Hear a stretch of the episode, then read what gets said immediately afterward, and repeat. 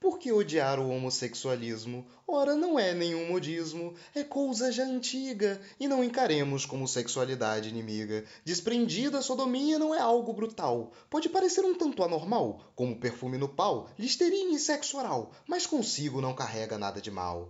Aliás, o que tens a ver com isso? A vida alheia não é teu compromisso. Que cada um seja feliz, provando daquilo que lhe condiz.